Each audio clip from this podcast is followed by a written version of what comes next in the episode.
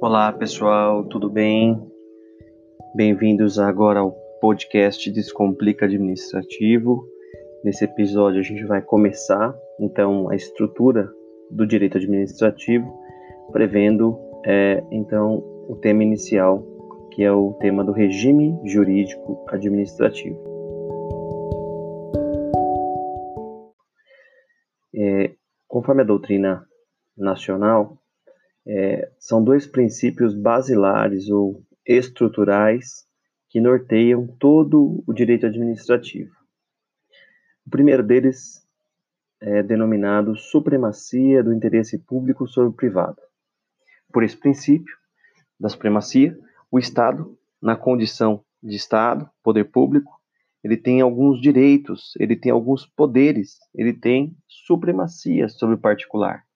É por isso que, por exemplo, é, o Estado pode desapropriar é, o imóvel de um particular, de um indivíduo qualquer, para construir uma escola pública, porque vigora no direito público a supremacia do Estado sobre o indivíduo, né?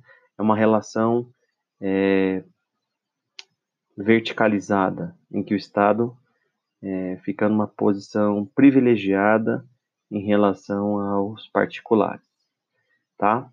É, lembrando que, claro, quando o Estado for exercer a supremacia, for se valer desse poder, dessa prerrogativa, é, ele tem que atender, respeitar a legalidade e os direitos individuais e as garantias dos particulares, óbvio.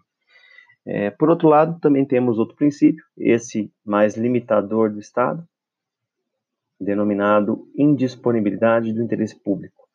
Então, por esse princípio, o agente público, quando for atuar, ele deve é, sempre se lembrar que o interesse tutelado ali é o interesse coletivo. Então, ele não pode agir é, na, na tutela do interesse público como se estivesse atuando em relação a um bem privado.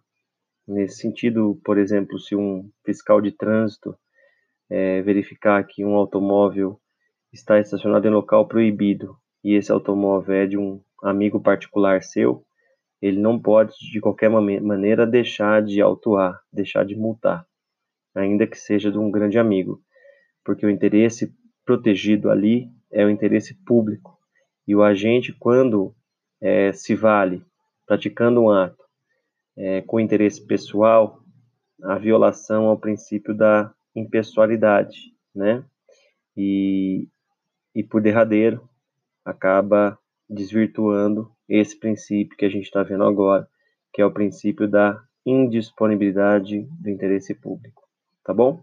Espero que tenha entendido. A gente começa aqui então uma série de episódios do direito administrativo.